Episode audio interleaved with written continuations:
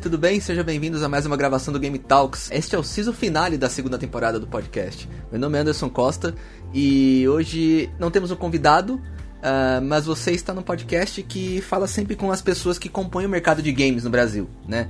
Esse podcast que você está ouvindo agora é um encerramento da temporada e uma reflexão sobre todas as pessoas e os episódios que a gente fez nessa segunda temporada agora.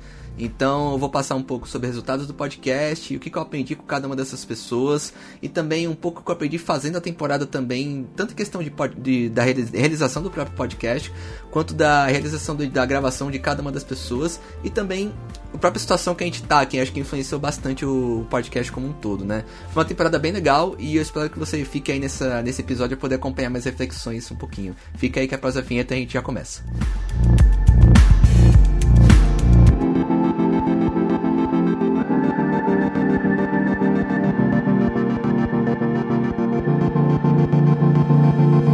Acho que a gente tem que começar primeiro delimitando as temporadas, né, do Game Talks. Uh, quando eu comecei a primeira temporada lá atrás, no começo de 2019, uh, um dos primeiros, uma das grandes dificuldades que eu tive foi justamente trazer o podcast para uma periodicidade fixa, né? Eu estava num momento de vida assim bem mais atribulado e era bem mais difícil é, tentar equiparar os momentos de vida, de trabalho, com o momento de gravação, né? Com as coisas à parte da vida, né?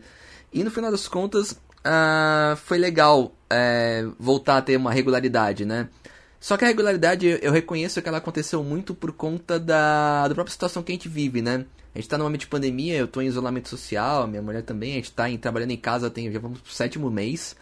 E eu acho que foi até terapêutico fazer o podcast com uma certa regularidade, né? Me colocou numa agenda de conteúdo próprio fixa, me colocou numa regra de fazer essas coisas sempre e de sempre nunca me tolher sobre a dificuldade de tentar conseguir um entrevistado, uma pessoa. 90% dos entrevistados do Game Talks eu nunca não tinha conhecido antes. Não eram amigos nem nada, eram contatos, ou eram contatos de conhecidos, ou simplesmente pessoas que eu é, contatei pela primeira vez e eles já toparam vir pra cá falar comigo. E nesse sentido foi bem bacana é, esse reconhecimento das pessoas ir vindo pro Game Talks, é, vindo conhecer o podcast. E acho que a primeira coisa que a gente precisa contar um pouco é sobre cada episódio, né? Como que começa a temporada. E aqui acho que é melhor projetar um pouco a tela para que vocês entendam é, em, do que, que a gente está falando, né? Bom, o, a temporada começa. É, ela primeiro ela termina lá em maio de 2019 e aí eu tive realmente um grande ato, eu tava meio que sem entender mais ou menos qual seria o rumo, só que eu decidi continuar. Falei, eu preciso fazer esse projeto é, tomar um corpo de alguma forma, né? A temporada começa em dezembro com a Evelyn Marcos, né? A Evelyn Marcos, é, jornalista da ESPN especializada em esportes, e foi uma das primeiras tentativas, os primeiros papos que eu tive com alguém mais jovem e bem mais jovem. A, da, do elenco do Game Talks até a temporada passada, ela foi uma das pessoas mais jovens, né, entrevistadas aqui. Grandes lições que eu aprendi com a Evelyn. Primeira delas é que não necessariamente uma pessoa ser muito jovem indica que a pessoa não tenha já bagagem para contar sobre a sua própria profissão. Muito pelo contrário, a Evelyn já tem essa bagagem, a Evelyn já sabe falar bem sobre o que ela faz, o que, que ela faz bem, cobertura de esportes, especialmente foco em LoL. Essa, esse lado do jornalismo que ainda está é, meio em transição, né? Pessoas do esporte tradicional indo pro esporte, ou pessoas dos games indo pro esportes.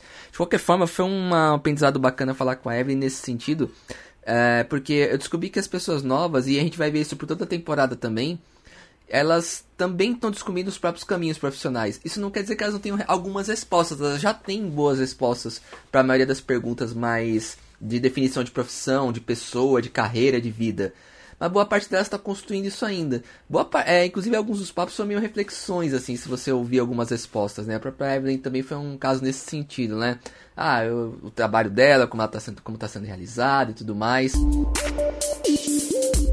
Assim, a realidade é que o mercado de esportes é um mercado que ainda está engatinhando, né? Ele está uhum. entendendo ainda como ele mesmo funciona, ainda tem muita coisa que tem que se desenvolver. E o jornalismo é uma dessas áreas, né? Uhum. É, eu não sei se o, o, o, estudante que quer se tornar um jornalista de esportes é, deve investir todas as suas fichas nisso, Uhum. Tem pouquíssimas redações presenciais com é, jornalistas que realmente são remunerados pelo, pelo que fazem no Brasil. As redações que eu consigo falar, assim, que são mais estruturadinhas são a, a gente, né, na SPN, é, Esper TV, o Versus também está estruturadinho, e mais algumas, assim, que tem, é, tem redatores, né, tem repórteres, mas são poucas pessoas.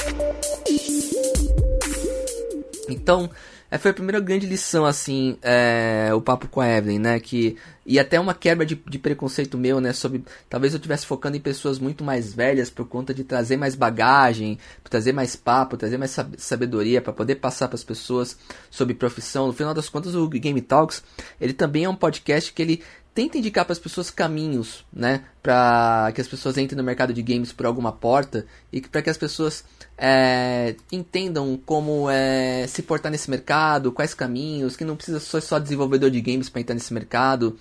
E falar com a Evelyn foi um alívio nesse sentido de que talvez eu estivesse olhando para pessoas muito mais na frente e eu posso olhar para pessoas um pouco mais jovens, né, que já estão começando a trilhar esse caminho, já tem uma bagagem, né.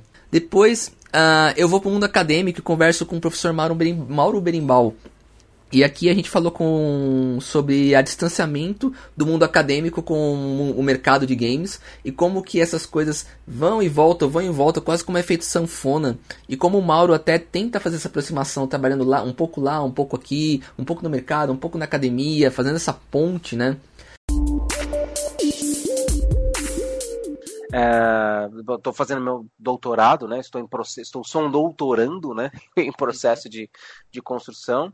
Eu comecei a estudar no meu processo é, do doutorado gamificação e hoje eu estou ampliando um pouco esse escopo, pensando em simulação e jogos digitais é, aplicados em contextos diversos. Né? Quer dizer, eu ainda entendo o jogo como mídia. Eu acho que, ah, inclusive, participei de, um, de uma uma discussão, um debate, é, faz um bom tempo atrás, 2014, que esse tema tinha entrado em, em pauta de novo, se os jogos eram arte ou não.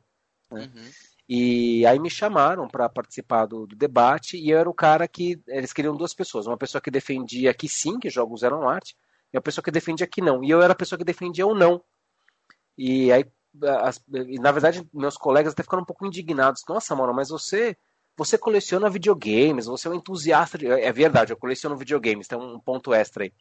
Uhum. É, é, você coleciona, você tem um monte de coisa bacana, tal. Você não acha que isso é arte? Não, eu não acho que é arte. Eu acho que é uma mídia. É como você falar, perguntar se TV é arte, cinema é arte. Ah, é, uma, é, um, é um meio, é uma forma de comunicação, certo? Quer dizer, pode ser, pode ser que o cinema existem film, eh, existam filmes que é, sejam considerados por alguém em algum momento uma grande obra de arte, um reflexo da cultura contemporânea, sei lá, alguma coisa assim. É, eu acho que tem conteúdo que não sei se vale a pena esse, esse ponto. Eu acho que os games estão nesse estágio. A gente pode considerar ele como uma coisa uh, ampla o suficiente para pensar nele como mídia, como um meio de comunicação, educação e entretenimento.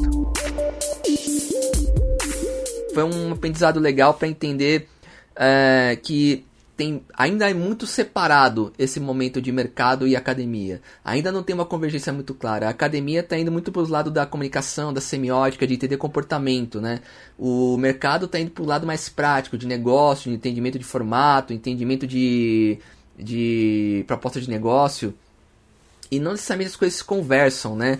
É, o que é ruim, mas ao mesmo tempo tem uma brecha de oportunidade bem forte para que outras pessoas estudem esses mercados e outras pessoas aprendam com esses mercados, né? Aprendam, aprendam com essas frentes, né? Tanto na academia quanto no mercado. Eu acho que as duas coisas convergem facilmente, né?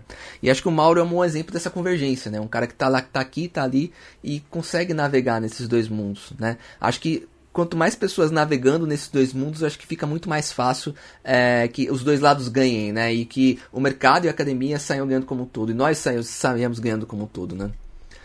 Eu também conversei com o Lucas, né? O Lucas, é, ele trabalha na Omelette e foi, acho que foi a primeira pessoa que eu entrevistei que trabalha fora do Brasil, né? Trabalha em São Francisco, nos Estados Unidos. A Omelette é um player de live, é um player de live streaming, similar ao Twitch, similar a, a próprio YouTube também, similar a Nimo é, com muito mais foco em mobile, né? Então eles têm um foco grande em, é, em streamers e produtores de conteúdo mobile.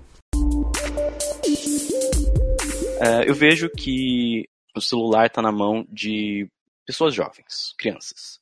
E uhum. é essa a, a, comunidade que eu estou desenvolvendo, certo? São, são jovens que, que têm ali seu, seu celularzinho, eles querem conhecer pessoas, eles jogam jogos, querem jogar juntos, vão jogar Minecraft com outras pessoas, que estão cansados de jogar sozinho. Assim, estão na internet, certo? E pelo volume de pessoas, é, tem pessoas normais, tem pessoas uh, não normais, tem pessoas boas, tem pessoas ruins. E não só crianças, tem um amontoado de, de pequenos nichos de pessoas que estão lá interagindo entre si e cabe a mim, plataforma, moderar, ver o que está acontecendo, proteger, punir e guiar essas pessoas, certo? São muitas pessoas para uma pessoa só uh, entender e agir? Sim, claro. Mas é, com apoio de produto, com apoio de de outras comunidades também, para a gente né, se, se, se ajudar e criar as normas e guias. Como plataforma a gente consegue fazer isso? E com o Lucas, o que foi bacana a aprender assim foi justamente entender o lado de lá da parte de, de veículo, né? O lado de lá da parte de mídia, né? É, e também a parte de gerenciamento dessa comunidade, né? O, a gente sabe, a gente está numa ferramenta de streaming aqui também, a Twitch, né? Onde você provavelmente está tá assistindo a live, a gravação desse podcast. E aqui tem um monte de gente produzindo conteúdo, uma comunidade muito, muito fiel, ferrenha, que sempre está lá acompanhando seus criadores de conteúdo. Aqui vocês também estão me acompanhando também fazendo essa gravação. Eu acho que deu para entender um pouco como que é gerenciar todos esses, esses pontos de uma comunidade. O Lucas, ele tem todas as tarefas de gerenciar o produto, né? De gerenciar o growth managing do, do, do Omelette, né? E aliar tudo isso realmente é um grande desafio, né? E ainda cuidar de todo esse cercadinho de pessoas que tá usando a Omelette foco no mobile, onde o público é ainda mais disperso e muito mais diverso. Então foi legal entender tudo isso com o Lucas, é um episódio bem bacana. Aqui eu converso com o Savage, né, no, no episódio de abril, é, e aqui eu já começo a tentar, é, uma, uma, tentar me aproximar de uma regularidade, né? É, eu fui tentando construir isso ao longo do, dos episódios passando, né? E fui entendendo também como é que as coisas se desenrolavam, né? E nesse tempo eu conversei com o Savage. O Savage é comentarista de esportes, ele tem um foco mais forte em CSGO, jogos de tiro de primeira pessoa, do competitivo. O Savage tem uma tem uma história gigante no competitivo nacional, um cara que já jogou, já dirigiu equipe, e hoje ele comenta, é um cara muito querido pela comunidade. Porque para narrar e comentar, na verdade, você não, você não precisa de muita coisa, né? Uhum. É, muitas vezes você está ali com o jogo aberto ou apenas com um clean feed, que é uma, a imagem que a, organização do campeonato às vezes passa para gente. Que é uma imagem estática, você não tem poder sobre ela, então você é obrigado a acompanhar aquilo que eles te fornecem. Às vezes a gente acompanha pela, pela GoTV, aí a gente tem mais poder né, de acompanhar o jogador que a gente quer e tudo mais. Mas assim, para narrar e comentar, você não precisa de, de uma estrutura forte, né? Obviamente, para fazer uma transmissão profissional, você precisa de uma equipe e de equipamentos de ponta. Mas para, para essa função de narrar e comentar, muitas vezes você não precisa de um monitor top, né? Você consegue fazer ali com, com um monitorzinho e, e é isso, basicamente. Diria que o mais importante para narrar e comentar é você ter uma experiência. Né? De repente, o, o que me ajudou muito a desenvolver esse trabalho foi ter jogado por muitos anos e praticado CS por muitos anos, isso me ajuda a perceber certas coisas, né? pequenos detalhes que às vezes fogem ali é, do, do olho destreinado. Né? Foi bem legal conhecer esse lado de preparação para comentar, preparação no sentido de preparar para comentar um jogo, uma tela passando é, imagens de jogo, como que você se prepara para isso, usa é, em casa é melhor do que no estúdio, qual que é a diferença, ah, os campeonatos mais legais que ele já narrou. É um cara que tem história pra caramba, porque o competitivo de CSGO tem para mais de 10 anos no Brasil, né? É muito antigo. E foi interessante pra, muito interessante para ouvir a história dele que se confunde um pouco com a história dos próprios esportes no Brasil, né? Em maio, no finzinho, aqui no finzinho, final de março a gente entrou na lockdown de fato. E até eu conversei depois com o Savard sobre isso fora da gravação.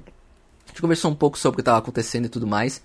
Aqui uh, eu ainda me sentia pouca vontade de falar do tema quarentena com as pessoas, né? Se isso afetava de fato. Eu tava pensando um pouco na, na temporalidade do podcast, né? Tipo, como que as pessoas é, falam comigo sem citar a quarentena e que isso não, não, seja importante se a pessoa ouvir daqui a dois, três anos.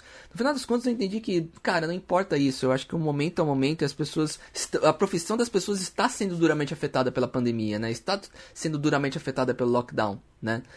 E eu passei a deixar isso mais claro, assim, deixar um pouco mais claro nas entrevistas, né? E ficou um pouco mais leve também a conversa, né?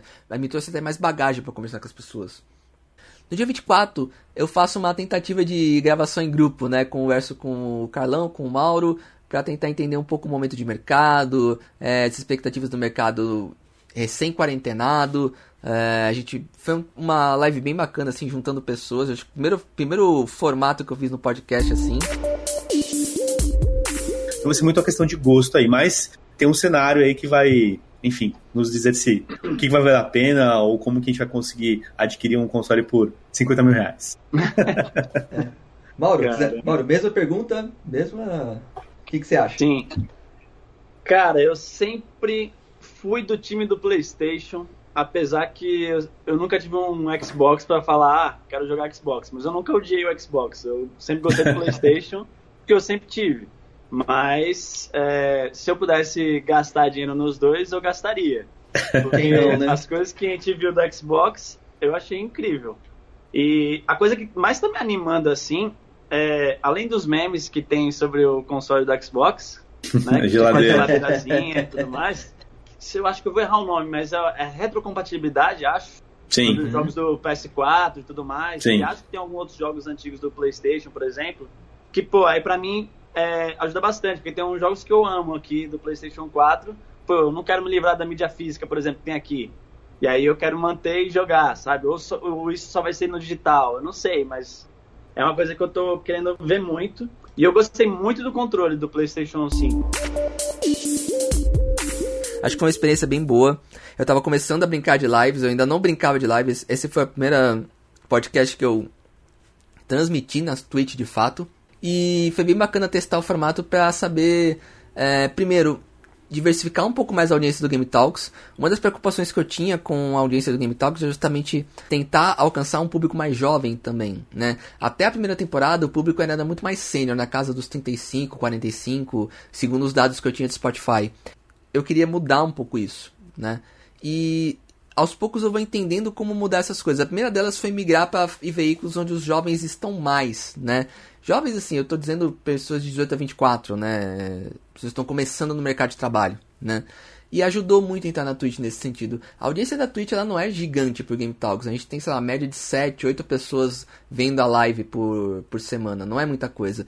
Mas me ajuda a me conectar com uma comunidade jovem e super engajada que vai descobrindo o podcast, vai passando para outras pessoas e vai entendendo o propósito, né? E nesse sentido modifica bastante a audiência. E modifica também a minha pauta, né? Porque eu passo a procurar pessoas mais ligadas com os interesses desses jovens também. Né? Abre um pouco a minha bolha de meu raio de bolha, que talvez estivesse um pouco mais focado em CEOs, em pessoas mais especialistas, e eu abro um pouco esse radar para pessoas que talvez estejam começando também, né?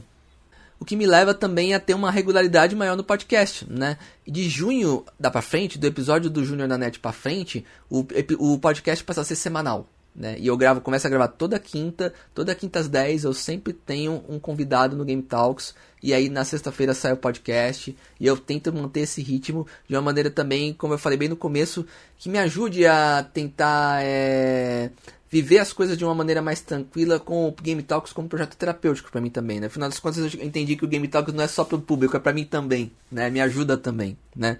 E o Nanete, caso vocês não conheçam, talvez tenham ouvido, ele é dublador e dublador com foco em localização de jogos, né? Trabalhou em localizações de jogos do Mortal Kombat, do League of Legends, voz muito famosa aí de Dragon Ball também. E é um cara super gentil, super, super gente fina.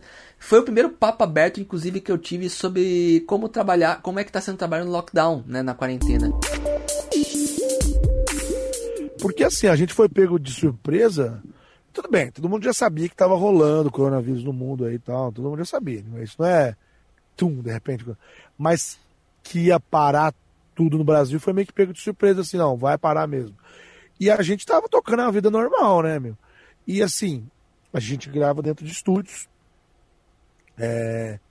E querendo ou não, é um lugar que onde o ar não circula, nem pode, né? Você fica hermeticamente fechado dentro de uma, de uma superfície que tem que ter um isolamento acústico, um tratamento acústico e térmico. Então, não, não corre o ar. Então, se alguém espirra ou se alguém está com é, falando hiperdigotos no ar, vai ficar ali dentro.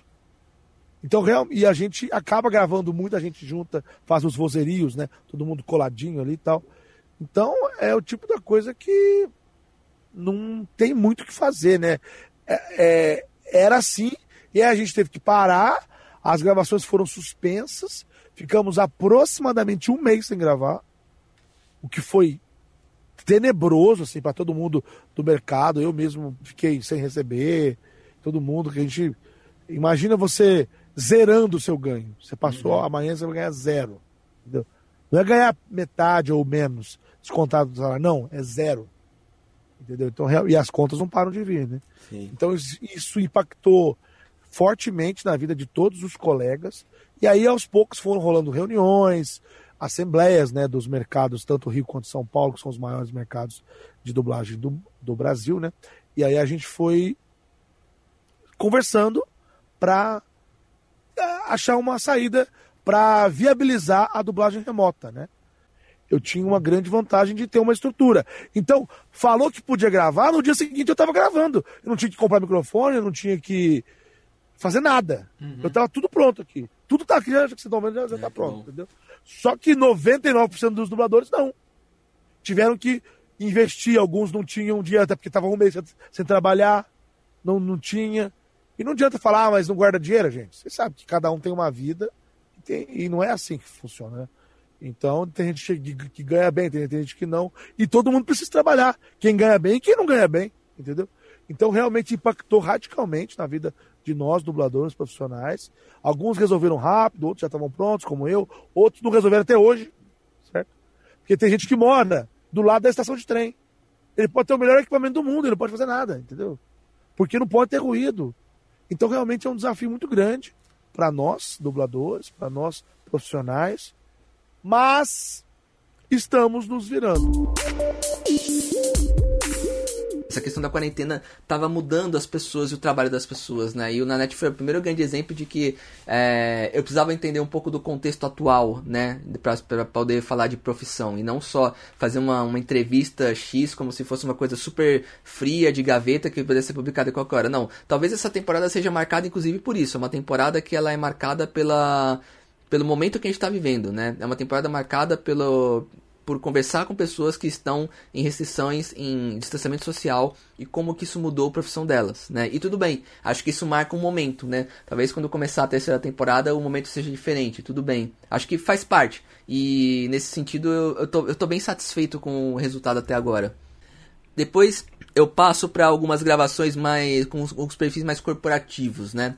É, eu, eu falo com o Giorgio. O Giorgio até um background, assim, a gente tentou gravar um episódio ainda na primeira temporada, não, não deu certo, é, por questões até da, de idas e vindas e tal. Agora deu certo. E o Giorgio, ele é um cara que estava em transição, ele estava saindo da, da, do cargo dele de Game Manager na Red Bull no Brasil para ser Game Manager global. Ele está na Áustria nesse momento, acabou de viajar e tava arrumando, tava arrumando as malas esperando só o um momento para conseguir viajar com segurança.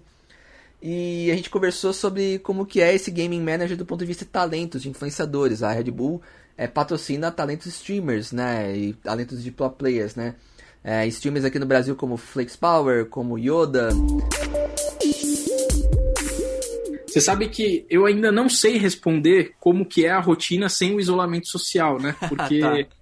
É, a posição eu realmente comecei durante a quarentena já, em abril. Então, desde é, eu já estava de quarentena desde meados de março, se não me engano. Então, não sei ainda como que é a rotina normal do escritório nessa nova função. Mas é, é muito louco, porque embora seja um, um, um role global, é, a maior parte do, da demanda, do conteúdo, é, dos contatos vem da Europa, né? A gente tem, eu tenho muito contato com os Estados Unidos também, com a América Latina, com a Ásia, a África, a Oceania, mas Oriente Médio também bastante. mas o grosso da coisa mesmo, especialmente pela Red Bull ser uma empresa europeia, tá baseada na Áustria e ter um contato bem próximo com os mercados europeus, né? Alemanha, França, Inglaterra, uh, Itália, Espanha, Portugal. Acaba que as demandas vêm de lá. E aí, nesse sentido, eu tenho, eu tenho sentido bastante, tenho sofrido bastante confuso, porque quando eu acordo, como a gente está para trás, né? Uh, a gente está quatro horas do Reino Unido, cinco horas da Europa Central, né? Uh, eu acordo e a Europa já está pegando fogo, né? já tem 50 e-mails ali na, na, minha caixa de e-mail, ainda nem tive tempo de ler, eles já estão na metade do dia, já estão passando pro horário do almoço e eu ainda estou acordando, né? Então é, é engraçado, assim, mas é, eu, eu, com o tempo aprendi a lidar, Anderson, porque é, no início foi, foi difícil, assim, no início, putz, acordava, já tinha um monte de demanda, como é que, né, vai ser o dia, mas com o tempo eu comecei a me organizar para realmente limpar os e-mails na parte da manhã e à tarde ter para uh, ah, livre para trabalhar nos projetos, fazer as, as, reuniões necessárias, enfim. Então meio que dividi mesmo meu, meu dia em dois, né? Não sei ainda como que eu vou me readaptar quando eu voltar para o escritório lá na Áustria, mas tem sido dessa forma como gerenciar isso e como gerenciar isso remoto, como gerenciar isso com uma equipe grande, já conversar numa transição de carreira falando com outras pessoas em, em outros pontos do mundo, virando é, fuso horário à torta direito. É, o Jorge estava bem nesse momento de transição, assim, então foi bem interessante ouvir dele essa questão. Depois eu converso com um cara que eu já tinha conhecimento dele lá atrás, mas depois eu fui conversar com ele é, de fato, que é o Sassa, né? O Alessandro Sassaroli, é, gerente de, de, de, de, de YouTube Gaming aqui no Brasil, né? O Sassa tem um conhecimento gigante de mercado de, de entretenimento, veio do mercado de esportes tradicionais e aí transitou para o mercado de games. Eu acho que é, talvez é, o grande mal de um mercado como o de games que ele tem muita oportunidade é, por uma questão geracional, tem muito ansioso nesse mercado, e talvez eu seja um deles, né? Então, dá para fazer tudo, gente. Dá para fazer podcast, dá para fazer torneio de esporte, dá para gravar conteúdo, dá para fazer parceria com, o YouTube, com o Twitch, com o Facebook, dá para, enfim, né? É, é, abrir loja, é, ter marketing de afiliado e um monte de outras coisas. Agora, o grande ponto acho que é a questão de priorização.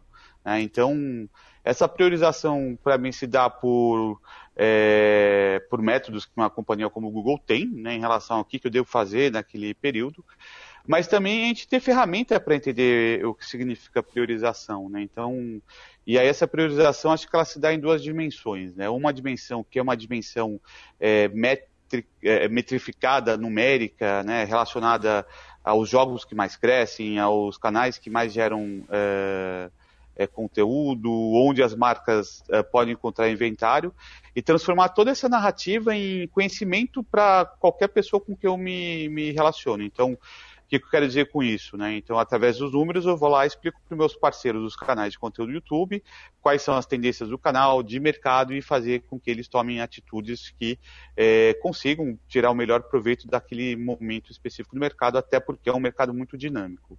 É, essa priorização dos números que ajuda também a montar propostas ou ideias para o próprio mercado publicitário, uma coisa que é, demanda bastante.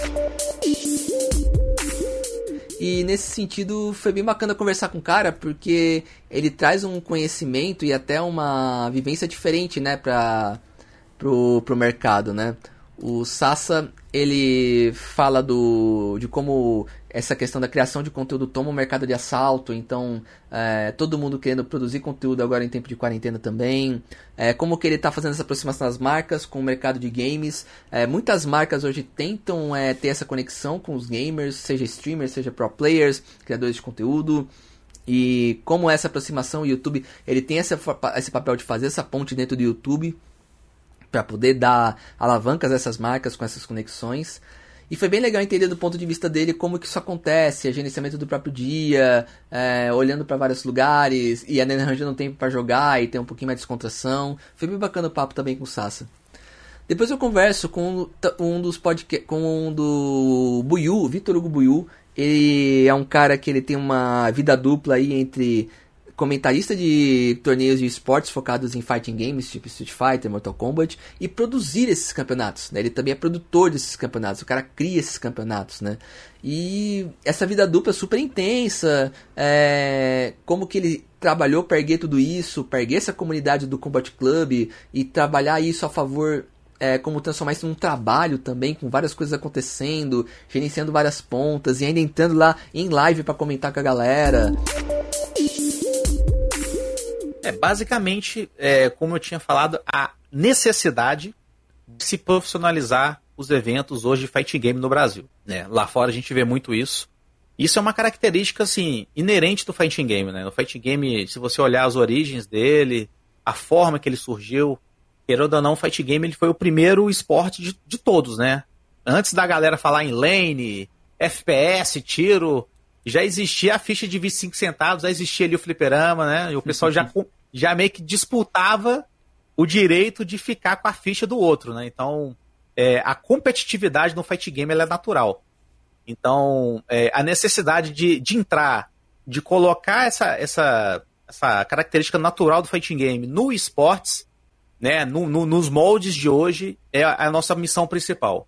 Né? Então, é, você tem características da comunidade, né, cultural, e você meio que tem que trazer isso com muito cuidado para não se perder, né? Você tem que trabalhar sempre o seu público. Então, o público você não pode simplesmente tirar isso aqui e colocar no molde que você quiser. A gente tem que tomar muito cuidado na hora de trazer esse tipo de evento e colocar eles nos, nos, moldes do esportes atual aí que a gente trabalha né, no Brasil. Então essa, essa é a nossa missão. A nossa missão é trabalhar o evento, trazer novos jogadores, mas manter também aquela questão cultural do fighting game. É um dos, é um dos episódios assim mais populares do Game Talks. É, tem muito download de episódios do Build. Depois eu vou falar um pouquinho sobre métricas também, acho bem legal falar. Outro aprendizado com fazendo o podcast com o episódio do Buiu, né? A diversificação de público é muito importante e me ajuda a atingir mais pessoas, né? O, as, as, as, as, comunidades, geralmente, do, do entrevistado vêm junto, né? Por interesse. Saber o que o cara falou, onde ele falou, que entrevista que ele deu, né? E quando o Buiu traz a comunidade do Combat Club para ouvir o Game Talks, nossa, explodiu, assim. É, foi muito interessante, assim, o que aconteceu isso me deixou até. Não, não que eu esteja procurando grandes comunidades apenas para entrevistar, muito pelo contrário. Mas me mostrou que, dependendo do, da pessoa que eu alcanço, essa pessoa traz um radar muito maior para o podcast, né? E é um fato, não tem como negar isso. Depois eu converso com a Vivi, a Vivi Werneck, redatora do, é, redatora do Tecnoblog, uh, especializada em games. Era um desejo meu conversar com um jornalista de games, eu não tinha feito isso ainda. Não como a Evelyn, que ela cobre especialmente esportes, né? A, a, a Vivi cobre games, mercado de games, lançamentos, reviews. Faculdade de jornalismo na época. Trabalhava com isso nos jornais locais do, do, aqui do Rio de Janeiro, mas eu queria trabalhar com a minha paixão, que é jogos, que é tecnologia. Então eu pensei, tá, como é que eu vou conseguir entrar nesse mercado? Porque era uma, é uma, um mercado de jogos, de jornalismo de games aqui no Brasil. Não é uma coisa que assim, opa, me formei, vou trabalhar com jornalismo de games. Não, você tem que, aos poucos, fazendo o seu nome, mostrando o seu trabalho. E como é que eu comecei a fazer isso naquela época? É, ainda ainda estava mais assim no auge das revistas de games, né? Como a EGM, que depois virou EGW, a, a, PlayStation, a PlayStation Brasil, é, depois veio a Edge, é, Nintendo World, tinha a revista do Xbox também. E aí o que acontece? Eu comprava essas revistas, eu olhava o editorial da revista e pensava: para quem vou mandar e-mail hoje? Então, eu escrevia algumas, é, alguns reviews de jogos que possivelmente eu estava jogando e mandava esses reviews sem compromisso para as pessoas, tipo, dá uma olhada no meu texto, vê o que, que você acha. Tipo, sem compromisso, só olha, só olha, me dá seu feedback. E numa dessas, eu lembro que o meu primeiro texto publicado numa, numa revista de games foi na EGM, que eles tinham um espaço para os leitores é, mandarem seus textos, né? E aí, se eles gostassem, eles publicavam o texto na parte de leitores, né? E aí eles publicaram meu primeiro review, que foi do que Devil May Cry 4. né, que tinha minha fotinha ali que eu joguei no PC, o Devil May Cry, Devil May Cry 4, sem controle, sofrível no teclado ali tentando é, é, jogar no, no, no o, o, game. E, e, se não me engano, foi até o, o Lucas Patrício, que era o, o, editor nessa parte de dessa parte de, de, de leitores da, da, da, EGM, no caso, que depois virou EGM. E aí, a partir daí, eu vi, poxa, eu tenho que mostrar, eu tenho que mostrar o meu trabalho de alguma forma. E comecei a fazer contatos com outros outras redações também falando, olha, eu escrevo sobre games, eu é, tenho aqui alguns textos meus publicados no, no, Girls of War. Então, assim, eu digo que é, o blog, o Girls of War, ele foi um pontapé inicial importantíssimo para mim, porque me deu uma visibilidade incrível na época, é, tanto com assessorias, é, tanto quanto outras redações, outras redações de revistas também. Então, vai falar que a Vivi foi bem legal, que ela é super conceituada no mercado, já tem premiação nesse sentido, é, tem anos e anos de bagagem. É, e, o, e esse momento de pandemia, é, a gente também falou muito sobre o mercado, a visão dela do mercado, o que está acontecendo. Uh, foi um papo bem, bem bacana e me ensinou também um pouco sobre a questão da correria, né, para você chegar onde você quer trabalhar nesse mercado, né. Muitas das pessoas que eu conversei aqui no Game Talks têm uma uma forma de chegar nesse mercado dividida. Ou eles chegam por uma oportunidade que é abraçada e aí envolve eles numa paixão antiga, que é falar que é de jogos, que muito de, a maioria deles acaba, jogou em algum momento da, da vida. Ou tem pessoas que tá, trilham um caminho um pouco mais longo para conseguir chegar nesse patamar. A Vivi é uma delas, eu acho. A Vivi é uma que batalhou, batalhou para conseguir se encaixar nesse mercado, é famoso tipo, me dá uma licença aí que eu vou chegando com o pé na porta e foi, né? Acho que a Vivi é um ótimo exemplo disso. Uh, depois eu converso com mais um profissional jovem que é o Pedro, né? O Pedro Andrade, ele é diretor de arte na Team One, que é um time de esportes, né? Com Fucking LoL, Rainbow Six. E um cara super jovem, já com uma bagagem gigante, trabalhou em, em já para também agências, trabalhou para outros times de esportes tradicionais como Corinthians e cara, falar com ele assim, não é um cara, foi um cara de poucas palavras, mas de muito conteúdo, sabe? É um cara que tem inspirações muito fortes, tem uma bagagem muito forte, um portfólio muito forte. As minhas inspirações, elas não vêm de esportes, até porque, como eu vim de publicidade, vem de diversas outras coisas, vem da música, é, vem de, do, do, cinema, e foi exatamente isso é, Exatamente isso, tipo, eu consegui trazer muita coisa de referência de publicidade pra T1 para usar para mim mesmo. Então, isso isso me ajudou bastante. É, muita referência de fotógrafo, é, meu fotógrafo favorito hoje é o Greg Nord, que é um, é um fotógrafo americano, ele é embaixador da Sony e ele só tira foto de artistas negros. Então ele só retrata a cultura negra. É, os principais cantores de pop, tipo Kendrick, Alicia Keys. Então ele só, ele só retrata isso. E ele é um, é um cara que, tipo. Ele tem, você sente a diferença dele para um fotógrafo normal. Para um outro fotógrafo famoso, por exemplo. Então eu acho que são diversos pontos que a gente consegue tirar inspiração. E não precisa ser de um, de um projeto de esportes ou de um filme é, de anúncio de esportes. Eu consigo tirar a referência de uma música, de um filme que eu vi, de uma série que eu vi de um, de um ad do Google, por exemplo, eu acho que tudo é um, é um pouco para a gente juntar e montar um repertório ali. E é muito legal conversar com essas pessoas mais novas e entender o momento delas no mercado, né? Muitos deles conseguiram evoluir de uma maneira que já se tornam profissionais muito sólidos, né? Às vezes com a idade do Pedro até já gerenciando times também. É muito, muito interessante é, conhecer esse tipo de perfil, né?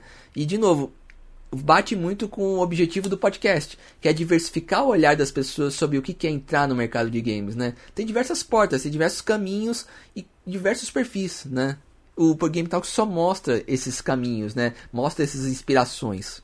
Depois eu converso com a Érica Caramelo. A Érica, ela é um, é um dos casos também de, de perfil duplo, né? Ela tem um pouco do pé na academia também, ela é professora no Centro Paula Souza.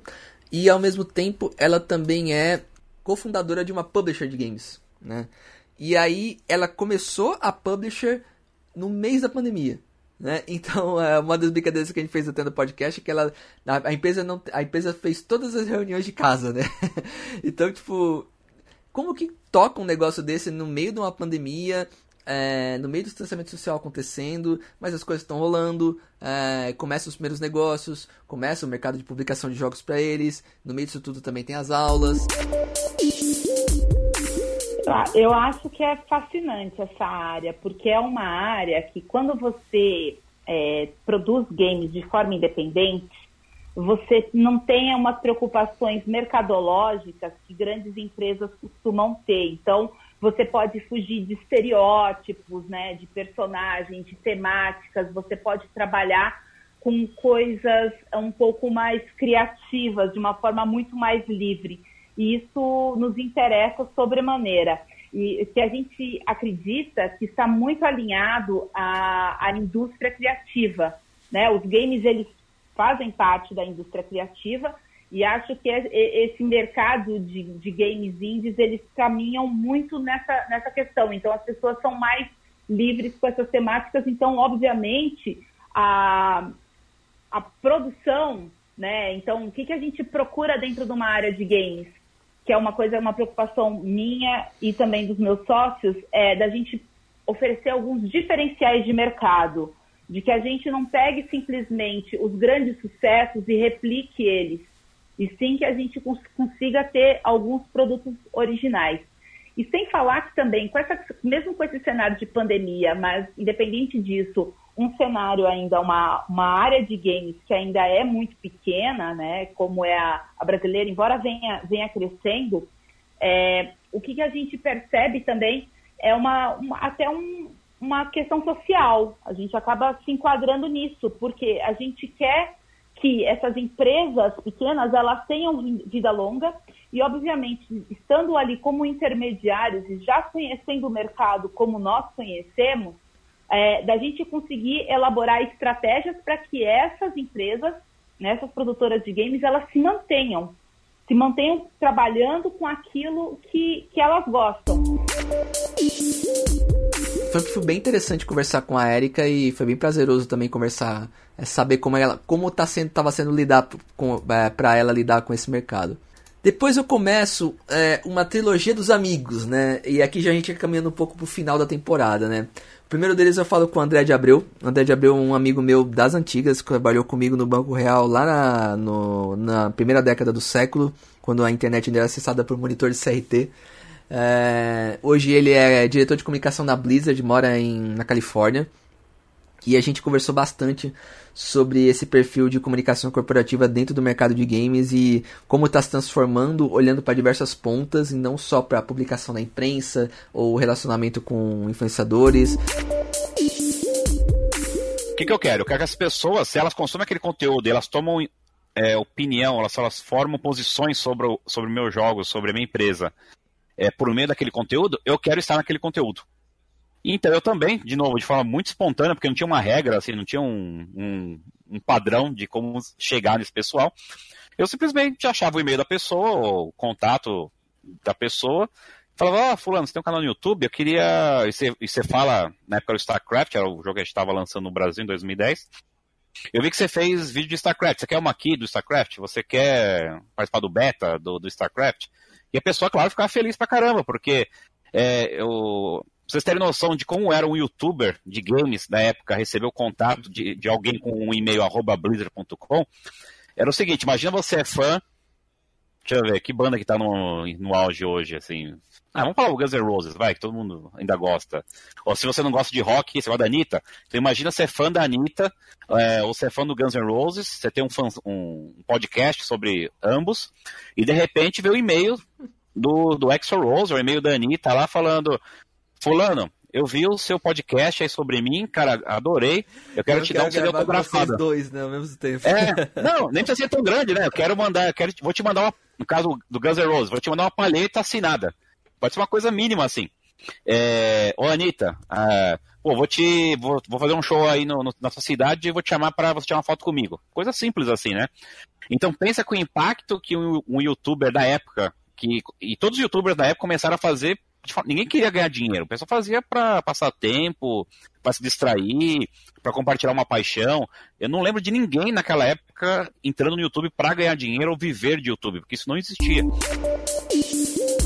E o André tá buscando esse caminho há, uns bons anos na Blizzard, acho que ele achou um bom caminho lá. E ele já tá nesse, nesse formato desse desenvolvimento, né? Foi super legal conversar com ele nesse sentido de tentar ele de tentar destrinchar um pouco desses caminhos, né? Depois eu converso com o William. O William, uh, ele trabalha gerenciando a célula de SBT Games.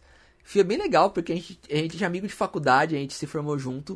Uh, ele em turma de rádio e TV, eu em jornalismo. E a gente ficou sem, sem falar um tempão. Só que a gente sempre se acompanhava ali, olhando que o outro, um que o, o outro tava fazendo.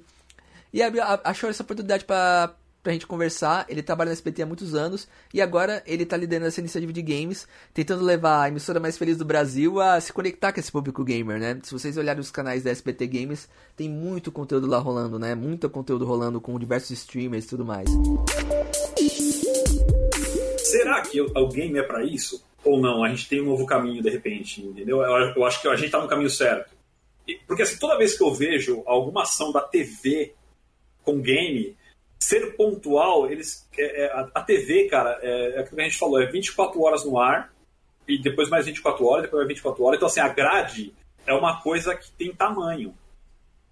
Eu não sei se cabe. Uhum. Por mim, óbvio, se fala assim, eu tenho que fazer um programa de TV de game. Cara, eu vou amar fazer, é legal, mas ao mesmo tempo eu tô achando que é um passo maior que a perna. Eu, eu prefiro hoje, é uma coisa que eu, que eu sempre falo pro pessoal, falo assim, gente, eu prefiro hoje a gente focar no menor, no menor que eu digo é pequenos streamers que eu quero começar, podcasts. É, cara, eu prefiro levar a, a, gente falando disso, igual esse papo que a gente está tendo, realmente, de que é um comércio muito grande, tem coisas muito grandes. Um papo legal. Hoje, a capa da, da Exame era só sobre games, a Exame inteira de games, você chegou a ver. Então, assim, cara, vamos pela beirada. Porque até agora, quem foi pro meio do prato queimou. Pela beirada. Eu, eu acho assim, devagar, tipo, dá, dá para ir devagar, entendeu? Eu acho que é, é, muito, é muito conflitante eu, eu chegar de cara pro negócio. Uhum. Eu não, eu não, eu, eu, ainda tudo é muito tradicional. A geração tá chegando, a geração tá mudando. Eu acho que a gente tem que ter nesse momento paciência e sabedoria de esperar. Se a gente enfiar agora a goela abaixo, eu acho que é ruim mesmo. Eu acho que se a gente colocar um programa de TV, de game, eu não, eu não vou assistir. Eu, eu não vou assistir, só se eu estiver fazendo, porque eu vou ver se tá bom ou se tá ruim. Mas, cara, eu acho que você não vai assistir. Talvez você vá assistir depois na internet. Então por que eu não começo ao contrário? Faço na internet e amanhã depois acontece alguma coisa na TV. Uhum. Porque foi um sucesso, porque é legal. E a gente sabe também que nem tudo que é bom na internet é bom na TV. Nem tudo que é bom no teatro é bom na TV. Nem... Então, assim, tem os públicos diferentes e tem espaço para todo mundo. E foi bem interessante tentar entender do ponto de vista dele como é que ele enxerga a inserção de uma emissora de TV aberta dentro desses mundos, né? Onde os públicos talvez sejam mais nichados. E aí, caminhando já pro final da temporada, uh, eu converso com o Ricardo Filho, que foi um cara que eu conheci pelo PH, um amigo meu que trabalho. E ele é trabalha na Max Arena, uma, um lugar que hospeda torneios de esportes. Ele é planejador de conteúdo lá dentro. É, trabalhou em agências também. E fala um pouco sobre. Ele, tam, ele também tem um pouco de ligação com os fighting games, também organizou campeonatos de Smash Bros. Melee. E migrou, desse, fez essa migração para trabalhar com o mercado de fato, né? Em vez de estar só no, no, no trabalho de organização de campeonatos. Eu, o trabalho do, o papo com o Ricardo foi bem mais emocional, né? O Ricardo é, falando bastante sobre o amor que ele sente pelo trabalho, é, o amor que ele sente pelos campeonatos que ele fazia, é, sobre o fato de não conseguir trabalhar presencial dentro da Max Arena hoje e conseguir tocar as coisas remotamente. Foi um papo bem bacana e um profissional bem legal de conhecer. É, eu, quando decidi sair da publicidade e ir para esportes, per se, né, trabalhar com isso, é, a frase que me motivou foi: eu vou criar o meu legado em como se comunica esportes no Brasil porque eu vejo como muito se replica e pouco se cria no Brasil. Mas quando você fala em games, eu tenho uma referência muito grande. Eu, eu sou do Smash, não tem como negar, tá até tatuado no meu braço. É, a maior referência para mim nesse mercado é, foi Satoru Iwata, que foi, quem não sabe, ele criou Ele foi programador de Earthbound, ele foi programador de Kirby, ele trabalhou com Pokémon, ele trabalhou com uma porrada de jogo da Nintendo dos anos 80, 90, 2000, 2010. Infelizmente ele faleceu em 2015, se eu não me engano. É, e ele entrou numa conferência de E3 dizendo a seguinte frase: No meu cartão diz presidente, eu, por profissão, sou um desenvolvedor, mas no meu coração eu sou um gamer, assim como todos vocês estão aí assistindo. E essa é a frase que me guia. E eu termino a temporada muito orgulhoso de ter recebido o Carlão, o Carlão Silva, um amigo meu que trabalha é, hoje na mesma empresa que eu, só que em células diferentes. Ele tem hoje a missão de falar, fazer, falar, é, de trabalhar com negócios e consultoria no mercado game como um todo e números também por conta da pesquisa que eles gerenciam. E é um cara que do qual me inspiro, é um cara que eu de todas as entrevistas assim, é, é claramente uma pessoa que, eu, que já me inspirava há muito tempo, além do mercado de games, né?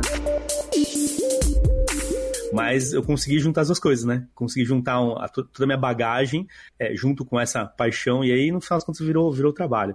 E que é um desafio, no final das contas, também, né? Porque hoje, quando a galera vem conversar comigo, é, é muito isso também. Putz, Carlão, cara, eu gosto de games, eu jogo um monte, tal, tal, tal, e aí, como é que eu faço?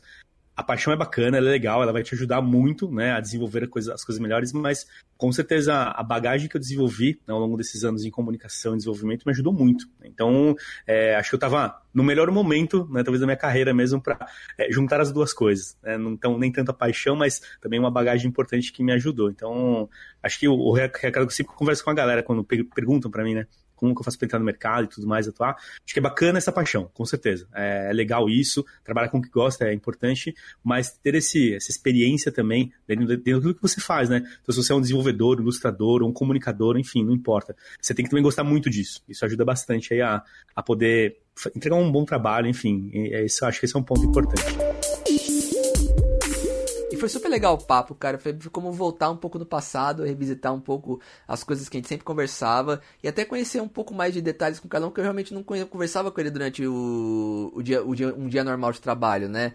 É, objetivos dele, aspirações dele, como é que alia a vida de gamer à vida profissional, porque ele joga bastante, né? Como é que a gente alia isso? É, a transição dele do mercado financeiro, que eu trabalhava também, para o mercado de games. E com isso a gente encerrou a temporada, né? É, acho que vale um parênteses, né? Por que, que eu tô falando de. Por que, que eu, eu fiz um podcast focado em temporadas, né? Uh, acho que a primeira coisa que eu preciso é, falar sobre isso é que eu queria demarcar os momentos de, de conteúdo, né? Os momentos do podcast, né? A primeira temporada passou e eu até escrevi reflexões sobre ela também. Não cheguei a gravar um podcast sobre isso, mas foi bem interessante é, escrever sobre isso e entender alguns pontos. Nessa temporada, uh, eu acho que não tem nada mais marcante para mim do que conversar com profissionais que estão mudando o modo de trabalhar por conta de uma situação de saúde pública, né? Por uma situação de mundial de saúde pública, inclusive. Acho que foi está sendo muito marcante para mim é, conhecer o que está rolando, é, saber o que está rolando com essas pessoas enquanto as coisas estão acontecendo em tempo real, né? Foi bem, bem interessante é, saber da boca das pessoas, enquanto elas estão trabalhando, enquanto elas estão é, tentando é, se acostumar com essa nova rotina, o que está acontecendo, né? Então, cara, foi muito intenso assim. E para mim foi, foi, foi bom porque talvez eu tivesse muito com receio no começo da temporada. E durante do meio da temporada pra cá, quando esse, quando esse tema começou a ficar mais em voga, mais, mais inevitável de tratar, é, como que a gente trata isso como entrevista, né? Afinal das contas, assim, era mais o assunto a tratar com o entrevistado, né? E que talvez tivesse uma presença tão grande no, na entrevista, talvez não tivesse. Mas era inevitável não tratar, né? Era inevitável não tratar. E acho que ajuda muito as pessoas que ouvem o podcast a entender como que as, elas mesmas poderiam se comportar nesse momento, né? Muitas, muitas de nós fomos jogados nessa situação de trabalhar em casa, né? Apesar de todo mundo ter uma romantização sobre o home office, muita gente não tem estrutura ideal para trabalhar em casa, muita gente trabalha em lugares, mora em lugares pequenos, com muito barulho ao lado, é, sem ter uma estrutura legal para poder pelo menos ter uma cadeira bacana para sentar e trabalhar. E porque tem isso no escritório, né? Nunca pensou que poderia fa que tá, fazer isso em casa durante quase sete meses, né? Que é bem diferente. Então, para esses caras foi uma tá sendo um aprendizado de qualquer forma, né? As reações, as consequências. Então, isso para mim é a primeira grande lição assim dessa temporada, né? Como que as pessoas estão lidando com essa situação que foi inédita para todo mundo. Ninguém veio com uma receita de bolo, né? As pessoas simplesmente só partiram pro pro para o distanciamento social, para lockdown, e lá estão desde então. Quer dizer, algumas menos do que outras hoje, né? Mas uh, eu acho que foi muito intenso perceber isso da, da, da boca das pessoas, né? Outra coisa que foi interessante aprender é justamente essa questão do, dos profissionais jovens que eu entrevistei, né? Foi muito bom ter me conectado com profissionais mais jovens nesse sentido, né?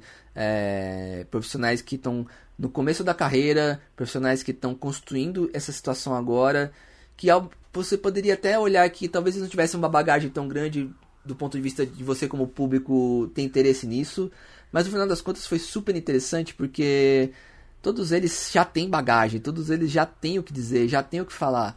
É, o aprendizado nesse mercado é muito intenso. Né? Não tem como você passar pelo mercado de games sem ter um aprendizado muito rápido em pouco tempo. Né? É muita coisa para ver, muita coisa para entender, muita coisa para falar, muita coisa para sentir, para explicar. Então, é, independente do ramo onde você atua, está nos esportes, na cobertura, no jornalismo, na psicologia, na academia, nos negócios, nos aplicativos, é, é tudo muito intenso no mercado de games, né? E os, os entrevistados até mostram um pouco isso, né? É, como lidar com essa intensidade, né? Que ela toma muito da rotina, toma muito do tempo, é, por isso que lida muito com paixão, porque é um ingrediente a mais para lidar com todo esse mercado, de, com essa forma de pressão desse mercado. Uh, então, eu encaro isso como uma forma muito positiva de, de aprendizado, né? Para mim, especialmente, né? E quebrar preconceitos de que público jovem também tem bagagem para falar de profissão, não importa a idade, desde que já tenha uma algo a dizer, né? E todos que passaram tiveram algo a dizer, o que foi muito, muito interessante de, de viver. Outra coisa que foi bem interessante aprender com a temporada passando é que se você olhar o mercado hoje, talvez ele esteja muito mais propício e muito mais aberto né? As oportunidades são muito maiores, mesmo no momento de pandemia. O mercado de games é um mercado que passou muito ao lado de tudo que a gente viveu em questões de economia, de crise. O mercado não está em crise, pelo contrário. Assim, é, tá tudo em muita ebulição. Empresas chegando no Brasil de novo, como a Nintendo, por exemplo. Eu acho que todos os entrevistados com quem eu conversei não enxergam um momento ruim. Né? Pelo contrário, há milhares de oportunidades nesse momento. Né? Há milhares de oportunidades para serem feitas agora, para serem aproveitadas agora né? Foi bem legal é, como todos eles estão é, esperançosos, né? E trabalhando e tentando desenrolar as coisas. Até o próprio Nanete, que é, talvez dos entrevistados seja o que estivesse passando pela maior dificuldade, porque o trabalho dele também não é um trabalho solitário, depende de outras pessoas editarem a locução, prepararem o conteúdo, prepararem tudo que ele está fazendo. É, ele estava otimista e, e talvez preocupado mais com o mercado dele do que com o mercado de games por causa ele atua, né? Que sempre tem demanda. Mas o mercado dele talvez seja o que tivesse passando por maior preocupação no, falando de dubladores, de dublagem como um todo, né? Talvez seja o mercado que mais tenha sofrido. E nesse sentido, foi interessante muito falar com ele para entender o que estava rolando. Outro aprendizado bem legal é, um tema muito recorrente sobre em todo, boa parte dos podcasts que foram gravados foi o mercado de eventos de games, né? E talvez seja um dos pontos que não foi coberto nessa temporada e talvez eu vá cobrir na próxima, né? Que é conversar com alguém que trabalha diretamente com eventos, né? É, nesse momento. Nesse momento os eventos de games mudaram completamente, né? Os eventos de games hoje são todos online, já estão começando a caminhar um pouco presencial, mas com é, sem plateia, tudo remoto, cada um em casa, com algumas coisas sendo gravadas com produção. E foi muito doido, tem, é, porque é, foi natural a conversa se desenrolar para esse momento, né? De do mercado de eventos, né? É, como ele precisa se transformar, como ele precisa depender menos do lugar físico e mais do conteúdo e da, do engajamento que ele proporciona. Só que isso é uma faca de dois gumes, né? Um... Eu não sei se a gente saiu com um aprendizado sobre o que o mercado de, game, de eventos precisa fazer. Eu acho que a gente está aprendendo, tá aprendendo enquanto o mercado de eventos se transforma nesse momento, né? Durante a gravação do Game Talks nessas semanas, eu observei vários eventos de games, né? Gamescom, BGS, e cada um deles adotou uma solução diferente, né? Cada um deles adotou uma forma diferente de fazer as coisas, né? Alguns com uma vibe, com uma produção um pouco mais é, robusta, outros com uma produção um pouco mais simples. É, eu não acho que a gente chegou numa, num caminho de dizer, tá, essa é a fórmula que a gente vai viver enquanto a gente não tiver seguro para sair de casa e fazer uma aglomeração, né? É, esse mercado sofreu duros impactos. Apesar de gente falar do mercado de games tá navegando muito bem, os eventos de games esse ano esquece. Esse ano esquece. Como foi desenhado uma BGS, uma CCXP, uma Comic Con, uh, uma E3, esquece. Nada disso está acontecendo presencialmente, está tudo online.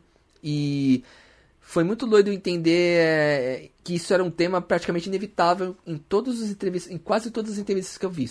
Né? Aqueles que falavam de mercado, as pessoas que trabalhavam relacionadas com esse mercado, foi muito doido entender todo esse aprendizado, né? Como que o mercado está se desenrolando. E foi e, de novo, é por isso que eu bato tanto na tecla que esse, esse momento da pandemia foi muito marcante para essa temporada, né? É, de como marca um momento do mercado de games essa temporada do Game Talks, né? Que eu acho que ele não vai se repetir. É, acho que é um momento, muito específico. E, e daqui eu acho que a gente só gera aprendizados, né? De, com todas as pessoas com que eu conversei, é Agora elas talvez tenham um pouco mais de resiliência para poder encarar outros momentos né, do mercado como profissionais. Bom, falando um pouco de métricas e de dados, o que, que eu tenho de dados para falar de Game Talks? Até hoje foram 2.600 downloads de programas, né? Desde a primeira temporada até hoje. É... Sem sombra de dúvida, eu não esperava isso, apesar é, e, a, e, e, e, o conteúdo do Game Talks é um conteúdo que ele foi sempre muito baixado, independente do programa inédito estar tá no ar. Então, por exemplo, agora o último programa publicado semana passada foi com o Carlão, né? Não necessariamente o programa do Carlão é o que mais tem downloads. Eu tenho, eu tenho downloads de programa desde a primeira temporada ainda, né? Foi muito legal é, saber que esse conteúdo ainda é aproveitado enquanto as pessoas assinam o podcast agora, né? Final das contas, é, aquela preocupação que eu tinha antes de deixar a coisa mais atemporal tem a seu valor, porém é, acho que não tinha como não deixar algumas marcas temporais, como a própria pandemia, nesse, nesse conteúdo que eu, que, eu tô, que eu tô fazendo, né? Não é um, um, um número gigante de downloads, 2.600 downloads para um podcast que está indo na segunda temporada. É, se você comparar com outros, outros podcasts, é praticamente nada. Mas meu objetivo também não é ser um Brainstorm 9 ou um Mamilos da vida meu objetivo é criar isso aos poucos, um trabalho super de médio e longo prazo, onde eu consigo, com o meu trabalho, abrir um pouco mais a cabeça das pessoas sobre o mercado de games como um todo, né? Se eu conseguir fazer isso com algumas pessoas e pelo feedback que eu tive, já consegui fazer com boa parte delas, eu considero que essa missão, esse projeto de conteúdo que eu tenho já está muito mais do que do, do, que pago pelo investimento pessoal e até um pouco de custo que eu coloquei nele esse ano, né? Com as telas que vocês estão vendo de streams aí, super bem feitas pelo Vitor Macedo e pelo Nuno Arte, que tá super recomendado o trabalho dos caras, inclusive. É, tenho só a agradecer pelo tempo que eles fizeram pelo tempo de editar o podcast, pelo tempo de, é, de minha mulher também é, me perder na quinta-feira à noite, um pouco da sexta também por conta da, da live, por conta da gravação. Mas eu acho que eu, eu trabalho com conteúdo há muito tempo, trabalho com conteúdo há, vamos dizer, quase 20 anos. E de, de todas as formas possíveis, especialmente de online desde o começo da carreira inteira. E foi, é muito doido porque projetos de conteúdo pessoal são quase como missões, né? São quase como é, formas missionárias de você se doar um pouco para poder contar do seu jeito uma história, né? É...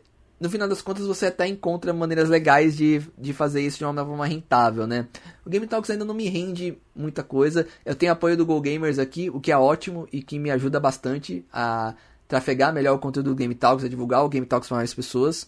Comecei a fazer uma newsletter que cobre o mercado de games. Todo domingo eu preparo e toda segunda tá na caixa de entrada. Se você não assina ainda GameTalks.gg, vai lá. E eu acho que para mim foi super prazeroso poder passar por essa temporada para poder ampliar o meu próprio radar sobre o que é o mercado de games com as pessoas que eu estou conversando e também procurar ampliar o radar das pessoas que estão querendo conversar com o mercado de alguma forma, entender o mercado de alguma forma. E quem está no mercado também precisa ter um melhor entendimento do ao redor, né? Boa parte da audiência do Game Talks também é de pessoas que já estão consolidadas no mercado, mas que são super curiosas por entender outros, outras participações, né? Gente que é CEO ouvindo o episódio do cara que é diretor de arte. Gente que é da academia ouvindo o cara que trabalha com eventos. O cara que trabalha com pesquisa. E aí vai, né? Eu acho que foi super prazeroso nesse sentido. E reconheço que esse foi a única. A primeira temporada que eu senti uma formação de pessoas ao redor do Game Talks, assim. Pessoas que estão aqui o tempo inteiro, conversando, é, falando comigo, é, trazendo coisas legais sobre como fazer o podcast, é, me, encorajando a, me encorajando a fazer o projeto. Então foi muito legal concluir essa temporada é, de novo, foi muito terapêutico para mim fazer durante a quarentena. Foi muito terapêutico para mim é, poder conversar com essas pessoas. E não quer dizer que o projeto acaba, muito pelo contrário. Eu gosto de começar e concluir um ciclo. O ciclo da segunda temporada acabou. É, não sei ainda quando eu volto para a terceira temporada. Provavelmente daqui a alguns meses. Eu vou entrar em um outro projeto de podcast aí que depois eu, é, é uma outra história sobre outro mercado. Mas eu vou concluir agora essa temporada. Ainda vou fazer lives aqui, não sei que dia, não sei que periodicidade, talvez conversando sobre notícias do mercado que estão rolando, é, coisas super pontuais. Não sei se subir a podcast também, acho que não é o foco. Mas as lives são é uma coisa muito legal de fazer, muito divertida. Outra coisa que eu aprendi a fazer durante esse momento de transmitir e gravar e deixar as coisas é, já quase pré-prontas e conversar com as pessoas enquanto eu estou gravando. Nunca tinha feito isso live, o que é bem legal. É... E é isso, assim, é... foi uma temporada bem bacana. Eu espero que quem tenha quem assina o podcast tenha gostado das entrevistas até aqui. Tentei diversificar ao máximo o número de o, as, os tipos de convidados, os perfis dos convidados, justamente porque eu acredito que o mercado é diverso nesse nível, né? Não importa pelo tipo de profissão, pelo gênero da pessoa, pela idade da pessoa, é, todas as pessoas aqui são super bem-vindas, desde que é, tenham uma algo a passar para o público, né? Para o público do Game Talks. No final das contas, quem assina é que está procurando esse, esse conteúdo para consumir é isso em termos de segunda temporada. É, acho que não tem muito mais o que dizer. Foi bem legal fazer, foi bem, foi bem legal demais fazer essa temporada. Volto daqui a algum tempo, enquanto eu concluo o projeto lá do outro podcast. Enquanto isso, ouçam os outros podcasts que estão aí. Tem. Só dessa temporada foram 16 episódios, foi isso? Deixa eu contar aqui. 16 episódios dessa temporada, contando com os 7 da primeira, então tem conteúdo pra caramba pra vocês aproveitarem aí. Tem coisa muito legal ainda para ouvir, muita coisa legal. Se você não ouviu ainda, tem entrevistas sensacionais é, na primeira temporada também. É, a gente falou aqui um pouco sobre os conteúdos da segunda e espero que vocês tenham parado para ouvir algum deles, né? Alguns deles já estão gravados no canal do YouTube também em vídeo, como essa gravação que você está vendo. Você pode ver minha carinha aqui enquanto a gente está conversando, ou ouvir no seu Spotify, no seu Deezer, no seu Pocket Cast, como você achar melhor. E é isso, queria muito agradecer a todo mundo que assina aqui o canal. É, na Twitch hoje a gente tem quase quase 30 pessoas assinando o canal, que pra mim é impressionante, é muito legal. É... Eu não consigo medir o número de assinantes do podcast, infelizmente, mas 2.600 downloads significa que tem bastante gente ouvindo. Então, muito obrigado a todos vocês que baixaram o podcast, ouviram em algum momento e fizeram esse, essa presença lá para poder ouvir o conteúdo que eu estou gerando. Espero que tenha sido de algum vale, de, de valor para vocês. Espero que eu consiga ter trago alguma coisa bacana. Se você é, é, curioso sobre o mercado de games ou planeja entrar nesse mercado é, de alguma forma, espero que você tenha aproveitado o conteúdo do Game Talks. A gente se vê na terceira temporada. Siga a gente lá no Twitter, no Game Talks BR, ou no Facebook, ou no LinkedIn. Que em breve deve ter anúncio aí de quando começa uma temporada nova, com episódios semanais, com gente nova no, nas entrevistas. Talvez novos formatos, não sabemos, mas brigadão por ter acompanhado essa temporada até então, tá? Eu sou Anderson Costa e fico por aqui. Até a próxima temporada do Game Talks. Valeu!